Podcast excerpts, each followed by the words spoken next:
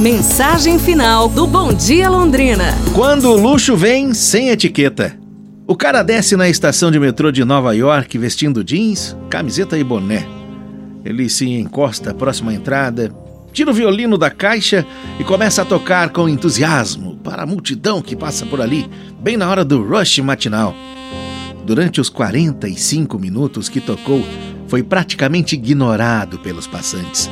Ninguém sabia, mas o músico era Joshua Bell, um dos maiores violinistas do mundo, executando peças musicais consagradas num instrumento raríssimo, estimado em mais de 3 milhões de dólares.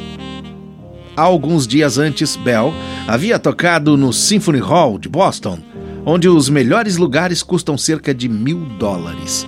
O vídeo dessa experiência mostra homens e mulheres andando ligeiro, com pressa, copo de café na mão, celular no ouvido, crachá balançando no pescoço para lá e para cá, indiferentes ao som do violino. A iniciativa do jornal The Washington Post foi de lançar um debate sobre valor, contexto e arte.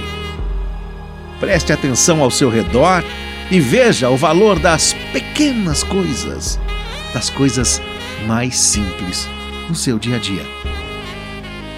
É pra gente pensar, pessoal. Amanhã a gente se fala. Um abraço, saúde e tudo de bom!